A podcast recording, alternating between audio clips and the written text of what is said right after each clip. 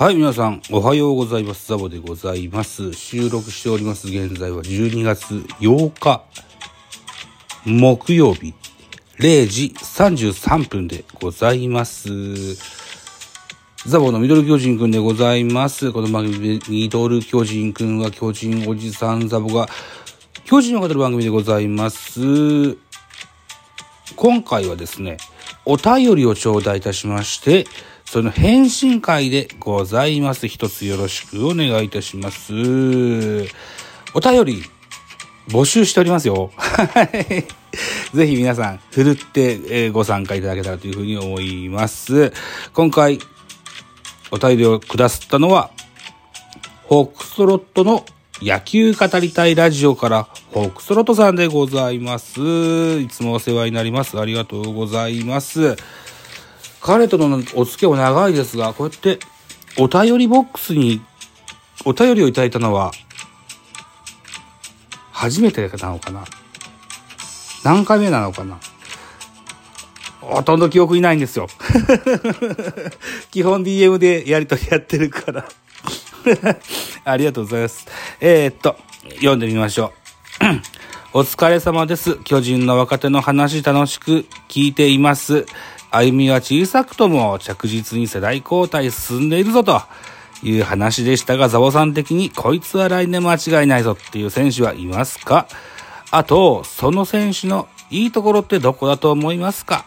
最近ニュースでは松坂さんとかが、堀田くんがいいぞとおっしゃっていますね。そうなんだ。知らなかった。僕は、秋広の、秋広くんの成長に注目しています。ザボさんの一押しも注目してみたいと思っています。にっこりマークと、うー頂戴しております。フォークストロートさん、ありがとうございます。では、うん、えー、おすすめの、おすすめのというか、こいつはブレイクするぞですね。ネクストブレイクですよね。OK、行ってみましょう。2022、今シーズンは、巨人は、初勝利を挙げたピッチャーが8人おります。これは、史上初の快挙だそうでございます。まずこれを最初に紐解いてみたいと思いますよ。まず最初に、初勝利を挙げたのが堀田健信。3月31日にプロ初勝利。堀田健信は3年目の選手でございます。シーズン終了後、残った結果がですね、8試合に登板しまして、防御率6.29、2勝3敗という数字が残りました。2人目、戸田夏樹、4月2日に初勝利。えープロ2年目の選手でございます。えー2022年シーズンは14試合投げまして、1勝0敗、防御率6.55。残念ながら、オフには育成契約になりましたが、まだまだ若い選手ですので、期待を持って待ちたいと思います。3人目、赤星。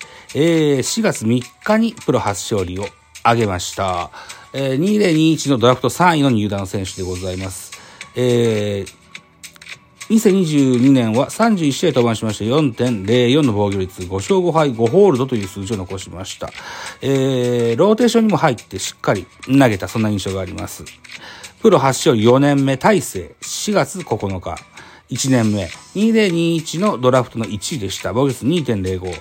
57試合に飛ばしまして、1勝3敗、えー、37セーブ、8ホールドを上げまして、新人を獲得でございますね。うん。大勢選手は、侍ジャパンでの活躍も期待がされておりますね。えー、5人目、平内、平内龍太。えー、4月21日にプロ初勝利、2年目の選手でございます。53試合投げまして4.32の防御率、4勝4敗13ホールドと、なりに活躍したかなというふうに思っています。とりあえず53試合登板というのは大きいですよね。うん平内も、えー手術をするということで、育成契約になっております。早期の復帰を期待したいというふうに思います。6人目、山崎伊織。4月28日に初勝利を挙げました。プロ2年目の選手でございます。今シーズンは 20, 20試合登板しまして、防御3.14、5勝5敗1ホールドと挙げました。しっかりローテにも入って、うん。あと打撃いいんですよね、意外とね。これも意外な産物なんですけどね。うん。そもそもドラフトののかかった年にはすでにトミー・ジョン手術を受けていて、えー、1年目は棒に振るという形になりました。まあ、リハビリとか、そういった部分に当てましたと言って、えー、今シーズンが足がかりといった形になってます。7人目、直江大輔、8月13日にプロ初勝利を挙げました。4年目の選手でございます。4年目だから戸郷翔征と同期入団かなえー、9試合投げまして、えー、僕で3.38、1勝1敗という数字が残ってます。えー、待望の初勝利。えー、8人、プロ初勝利を挙げたって言ったけど、一番キャリアが長いのが、この直江選手でございますね。8人目、最後、井上春人、9月23日にプロ初勝利を挙げました。3年目の選手です。今シーズンは7試合投げました。1勝1敗、ボイス6.00といった数字が残っておりますよ、と。はい、いった形で。この中からですね、えー、山崎伊織と赤星、井上春人、この3名は、トッププロスペクトと言えると思いますね。来シーズン2023は、3人が3人ともローテーションに入るんじゃないかなと思ってますよ。はい。はい。いうふうに期待しております。そして、まだ見ぬ、えー、選手もご紹介しておきましょう。えー、2021ドラフトに山田流星、サウスポーでございます。11月20日の記事を見てみますとですね、えー、臨時コーチでシーズン途中に入りました高橋久則さんからのアドバイス。苦手のスライダーを捨てて、ストレートとチェンジアップ、この、2、2球種で勝負してみんかといったアドバイスがあったそうでございます。えー、山田流星投手は2021のドラフトの年は、ちょうど都市対抗やってて、えー、何回から投げたっけな？3, 3回だったか5回からだったか登板して、15回まで投げたんじゃなかったかな。それぐらいタフネスな選手です。うん。で、2ピッチですよ。ストレートチェンジアップ。だからリリーフっていうようなプランだと思います。はい。えー、先ほども言いましたように、平内、それから戸田なんかが抜けたリリーフ陣。特にサウスポーは手薄です。山田流星、活躍の場はあります。はい。あ、高木京介も今育成契約になってますのでね。うん。山田流星の飛躍は大いに期待したかように思います。えー、そして、今年の2022のドラフト、えー、5位かな ?5 位だったような気がする。6位かな？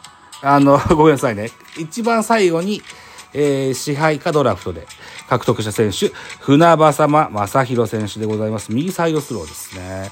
えー、オールドルーキー26歳なんですよ。うん。えー、右サイドスローから投げる150キロ。っていう歌い文句だったので、僕は動画を見るまでずっと、大勢のイメージをしてたんですけど、じゃなくって、えー、っとね、かつて、ヤクルトでエースとして活躍した立山選手。ヤクルトのね、ヤクルトの。うん。そんな立ち投げ系の、うサイドハンドのピッチャーに見えます。はい。26歳なんでね、1年目からバリバリにやってほしい、いうふうに思ってます。僕は希望としては先発で見たいです。うん。どうかなぜひ先発で見たいんだけどな。なんていうふうに思ってますね。うん。でですね、フォックスロード君がおっしゃってられる、秋広優斗選手にも期待したい。うん。えー、来年が3年目のシーズンになります。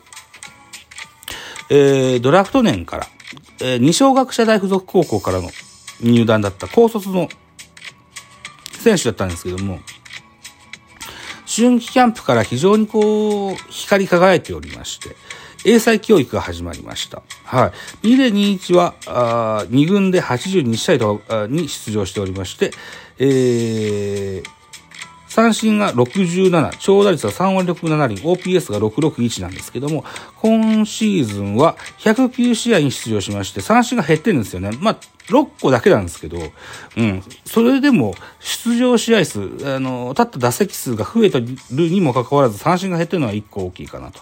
そして長打率が4割1分9厘と、これも5分上がってるんですよね。これもでかい。うん。OPS は754という数字が残っておりますというふうに、えー、二段三段飛ばしで成長をしている秋広優斗だと思っております。えー、何やら秋季キャンプ、秋のキャンプでは、ライト、丸をライトに、不動のセンターの丸をライトに移動させて、センターをドラフト2位の萩尾選手と、それから2022シーズンに台頭し始めた増田陸と、この2人の選手で、えー、争わすと。いうような話を聞いてるんですけども、この輪の中に秋広優斗選手にぜひ入っていただいて、うん、自慢の強権を発揮していただけると非常にありがたいかな、なんていうふうに思っております。はい。いうことで、いかがでしょう？えー、2023ネクストブレイク、えー、予言、やってみました。はい。いうことでございます。他にもいろいろいるっちゃいるんですよね。中山ライトもしっかり一軍定着してほしいし、山瀬慎之介にも、しっかりと、うん、第三星を掴んでほしい。えー、大城と、それから小林と、えー、それから、岸田がなかなか一軍定着できないっていうのは一個あって、で、えー、後輩の内山相馬があんだけ活躍してんだら、ヤクルトでね、うん、質問もあるでしょうと、山瀬慎之介選手にもぜひ一軍で活躍の場を求めていただきたいというふうに思っております。はい。うん。で、さっきも言ったように、秋季キャンプで、えー、センターのレギュラーを競わすぞと言われている萩尾選手。うん。この選手も期待をかけたいというふうに思っております。うん。です。あざした。